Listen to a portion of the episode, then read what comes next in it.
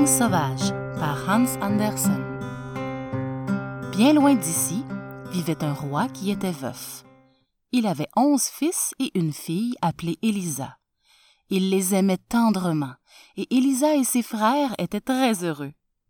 Un jour, hélas, le roi se remaria. Sa nouvelle femme était très belle, mais très méchante, et surtout, elle détestait les enfants. De ce jour-là, la vie d'Élisa et de ses frères changea. Les années passèrent, malgré tout, et les princes grandirent en courage et en bonté, tandis qu'Élisa devenait plus belle chaque jour. La reine était terriblement jalouse. Elle ne pouvait plus supporter la présence de ses enfants qui avaient tant de qualités. Un matin, elle réveilla les onze princes de très bonne heure et les mena au fond du jardin. Là, elle les toucha l'un après l'autre sur la joue et leur cria Devenez de noirs corbeaux et envolez-vous pour ne plus jamais revenir. Mais les princes avaient le cœur si bon que la magie de la méchante reine ne put faire tout son effet. Au lieu de se transformer en corbeaux, ils se changèrent en onze magnifiques cygnes sauvages et s'envolèrent sans dire un mot, car les cygnes ne savent pas parler. Ensuite, la reine réveilla Élisa. Elle frotta ses beaux cheveux blonds et son doux visage avec du jus de noix, et elle embrouilla sa chevelure au point qu'il était impossible de la reconnaître. Son père, en la voyant, s'effraya et ne reconnut pas sa fille.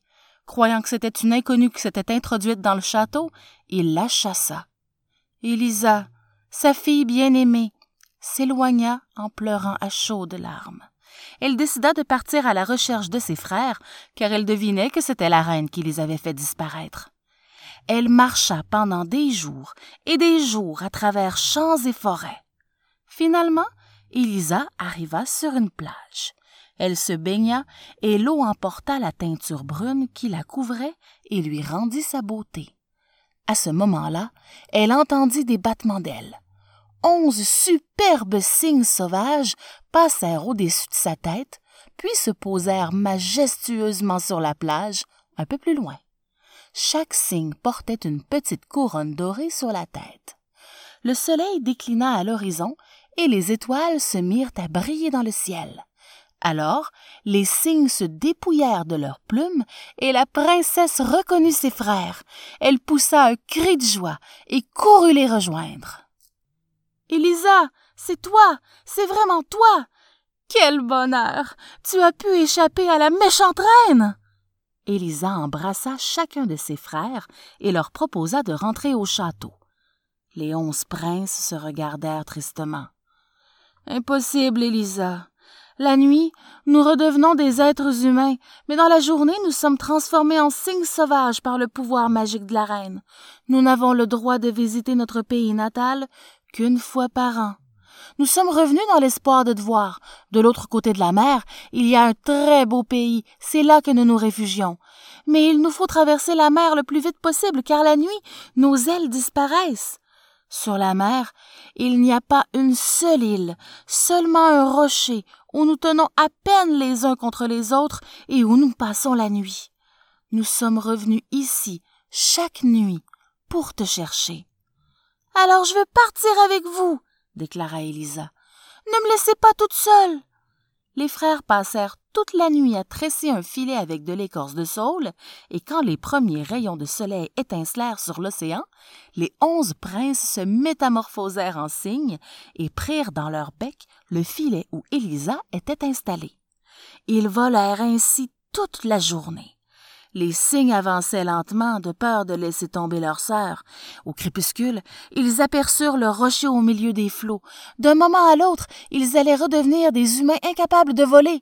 Les onze cygnes battirent des ailes le plus vite possible, et à l'instant même où ils se posèrent, leur plumage blanc disparut. Pendant toute la nuit, Élisa et ses frères se serrèrent les uns contre les autres pour ne pas être emportés par les vagues. Au petit matin, les princes, à nouveau transformés en cygnes, continuèrent leur voyage. Enfin, ils arrivèrent dans leur refuge, épuisés, mais sains saufs. Ils déposèrent Élisa devant une grotte. Les jours passèrent. Tous les matins, les cygnes allaient chercher de la nourriture. Parfois, ils rentraient en tremblant, et l'un d'eux disait à la princesse Le roi de ce pays a failli me tuer. Regarde, sa flèche m'a égratigné le dos. Elisa aussi tremblait pour eux. Elle cherchait désespérément un moyen de les délivrer du maléfice de la reine. Un jour, en se promenant, elle entra dans un cimetière. Là, elle rencontra une vieille femme qui semblait pleine de sagesse. Elle décida de lui demander conseil. Alors elle lui raconta son histoire et la supplia. Aidez-moi, je vous en prie. Tôt ou tard, les chasseurs finiront par tuer mes frères. La vieille femme sourit tristement. Il existe un moyen de sauver tes frères, dit-elle. Mais pour cela, il te faudra beaucoup de courage. Je suis prête à faire n'importe quoi. Alors, écoute-moi bien. Vois-tu ces orties? Tu les cueilleras à main nue. Pourtant, ta peau en les touchant se couvrira d'ampoules. Tu les écraseras sous tes pieds nus et tu tisseras avec le fil que tu en tireras onze chemises. Quand tu les auras finies, tu les jetteras sur tes frères et le charme sera rompu. Mais ce n'est pas tout. Du moment où tu auras cueilli la première ortie jusqu'à ce que tes onze frères aient revêtu leur chemise, tu ne devras pas dire un seul mot, sinon tes frères mourraient. Élisa se dépêcha d'aller cueillir une brassée d'orties. Elle ressentait des brûlures cuisantes, mais elle n'y fit pas attention. Puis elle porta les orties dans sa grotte. Ce soir-là, quand les onze cygnes revinrent dans la grotte, la princesse était déjà en train de tisser. Ses frères comprirent ce qu'elle faisait pour eux et pleurèrent d'émotion, mais en tombant sur les mains d'Élisa, les larmes des princes calmèrent aussitôt ses brûlures. Ainsi, jour après jour, Élisa cueillit d'autres orties, les écrasa et les tissa. Un matin, le roi de ce pays vient à passer près de la caverne d'Élisa. Il fut frappé par la beauté de la jeune fille. Qui êtes-vous? demanda-t-il. Il voulut prendre la brassée d'ortie qu'elle tenait dans les mains, mais il recula aussitôt en poussant un cri de douleur. Venez dans mon palais, dit-il. Mon médecin vous pansera les mains et les pieds, et si vous êtes aussi bonne que belle, je vous prendrai pour épouse. Élisa aurait voulu raconter son histoire, mais elle savait qu'elle ne pouvait pas dire un mot sans mettre la vie de ses frères en danger. Elle eut tout juste le temps de ramasser les dix chemises qu'elle avait terminées, et la onzième qui était à moitié finie, avant que le roi ne l'emmène. Elle pleurait, et elle le suppliait du regard, mais le roi refusa de la laisser partir. Elle était si belle. Le roi enferma Élisa dans une chambre et fit appeler son médecin. Elle est muette, et ses mains et ses pieds sont couverts de cloques. Pouvez-vous la soigner? Hmm, peut-être, répondit le docteur.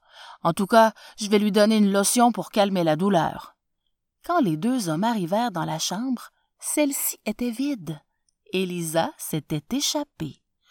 Tous deux la suivirent jusqu'au cimetière. Cachés derrière des tombes, ils la regardaient cueillir des orties. Mais c'est une sorcière chuchota le médecin. Le roi fut très triste. Il demanda à Élisa pourquoi elle cueillait des orties dans le cimetière, mais Élisa ne pouvait pas répondre. Si vous répondez pas, vous serez brûlée vive demain, finit-il par lui dire. Mais Élisa devait garder le silence. Elle passa la nuit dans un cachot sombre et humide, et pendant toute la nuit, elle écrasa les orties et tissa pour pouvoir finir la onzième chemise. À l'aube, le bourreau vint la chercher et la fit monter dans un chariot. Pendant tout le trajet, Élisa continua à tisser la dernière chemise sans dire un mot. Elle descendit du chariot en tenant son paquet serré contre sa poitrine le bourreau la conduisit vers le bûcher. Au moment où on allumait le feu, Élisa entendit des battements d'ailes. La foule ébahie vit approcher onze cygnes qui se posèrent tout autour du bûcher. Élisa passa une chemise autour du cou de chacun d'eux, et, au fur et à mesure, les cygnes se transformèrent en princes. Alors, Élisa, qui pouvait enfin parler, raconta toute son histoire. Le roi s'avança vers elle, la détacha du bûcher et demanda d'une voix douce Maintenant que tu peux parler, Élisa, réponds-moi. Veux-tu m'épouser? La princesse Élisa regarda ses frères, puis le roi. Elle prit la main et dit oui en souriant tendrement.